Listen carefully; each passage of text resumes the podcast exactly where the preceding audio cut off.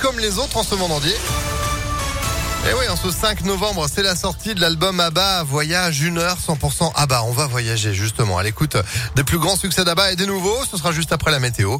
Et puis l'info avec Léo Ardourel. Bonjour. Bonjour, c'est désormais acté. Le pass sanitaire est prolongé jusqu'au 31 juillet 2022. L'Assemblée nationale a eu le dernier mot ce matin en validant le projet de loi vigilance sanitaire. 118 voix contre 89. En débat depuis plusieurs semaines, le texte avait provoqué la colère des députés de l'opposition, notamment pour des raisons de calendrier.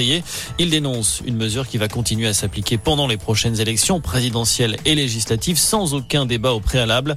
Le PS et les Républicains ont d'ailleurs déjà annoncé qu'ils allaient saisir le Conseil constitutionnel. Alerte à la grippe aviaire en France. Tous les éleveurs vont devoir confiner leurs volailles en cause des contaminations qui se multiplient chez nos voisins, notamment en Allemagne. Le gouvernement français veut à tout prix éviter le scénario de l'hiver dernier. Près de 500 foyers avaient été recensés dans les élevages, principalement dans le sud-ouest. Une crise qui avait entraîné l'abattage de plus de 3 millions de volailles, essentiellement des canards. Dans l'actualité également, Jean-Luc Lay est déféré devant un juge d'instruction en vue d'une mise en examen. Le chanteur de 68 ans est soupçonné de viol et agression sexuelle sur deux mineurs de plus de 15 ans.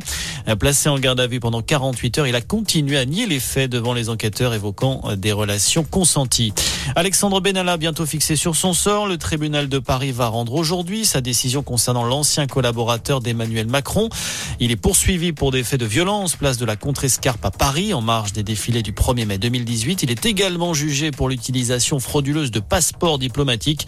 Alexandre Benalla risque 18 mois de prison avec sursis. Et puis les vacances de la Toussaint ont très bien fonctionné. Les mots de Jean-Baptiste Lemoine, le secrétaire d'État chargé du tourisme, a dressé un bilan plutôt positif de ces deux semaines de congé. Elles touchent à leur fin ce week-end avec des chiffres plutôt encourageants. Plus 15% de fréquentation dans l'hôtellerie et plus 54% pour les locations de logements entre particuliers par rapport à 2019, soit avant le début de la crise sanitaire. Voilà pour l'essentiel de l'actualité. Fin de cette édition. Très bonne journée à tous. Merci beaucoup. Retour de l'actu à 16h sur Impact FM. Restez informés à tout moment grâce à notre site internet impactfm.fr. Météolion.net